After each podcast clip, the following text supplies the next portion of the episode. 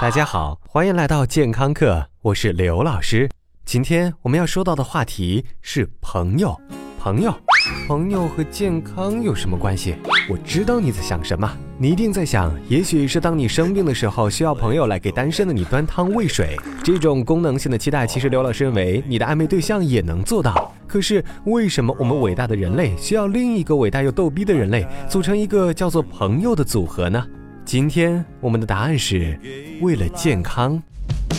美国的科学家曾经做过一个长时间的调查，这项调查从1985年开始到2004年结束，针对美国民众的社会关系网来了个大摸底。在短短的二十年间，大家的生活是越来越丰富了，网络也越来越发达。但是那些在二十年前声称自己有三个左右密友的人，在二十年后变成了孤家寡人，没有任何亲密的朋友。而科学家们更担心的是，十年后的今天，社交网络迅猛发展以后，大家的好朋友们会变得越。越来越少，为什么呢？心理学家发现，那些个成天在社交网络上跟你传情、么么哒，一会儿一个亲和爱你哟的好朋友们，对你的身心健康一点帮助都没有。好吧，可能有一点。但是绝对是微乎其微。也许你发现了，如今朋友圈里极端险恶，除了五零组的心灵鸡汤养生宝典之外，我们可能还要面对四零组的保健品推销和三零组的拼宝宝大战。如果你以为同龄人终于能让你松口气了，其实他们一只手跟你聊着天儿，另外一只手揣着包里的面膜，随时准备拉你下水呢。一零组刘老师都屏蔽了，所以没有评论。而根据科学家的深入研究，人们之所以在与密友面对面的交谈和接触中身心受益，其中一个原因就是我们的大脑和免疫系统会愉快的在你不注意的时候加入你们愉快的聊天。当你的好朋友每一次安慰你、接触你，甚至和你打闹开玩笑的时候，只要你不想歪或者生气，你的大脑会分泌内啡肽。这是一种自产自销的类似吗啡的东西，能让你感到由衷的开心，并提高你的免疫力。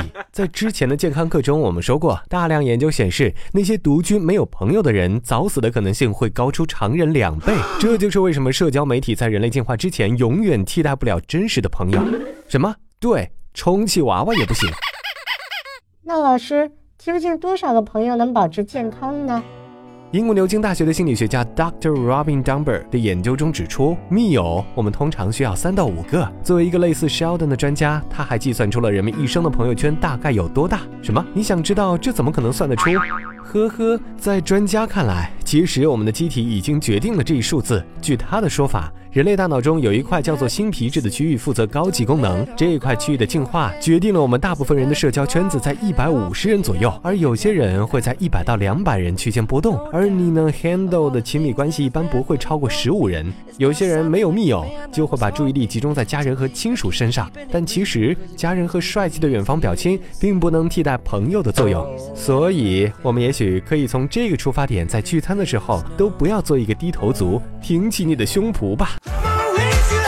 因为能够救命的可能就在你面前。当然，如果你觉得很难交到好朋友，爱默生同志的名言其实是一个非常好的办法，那就是 The only way to have a friend is to be one。感谢收听，回见。Come on, raise your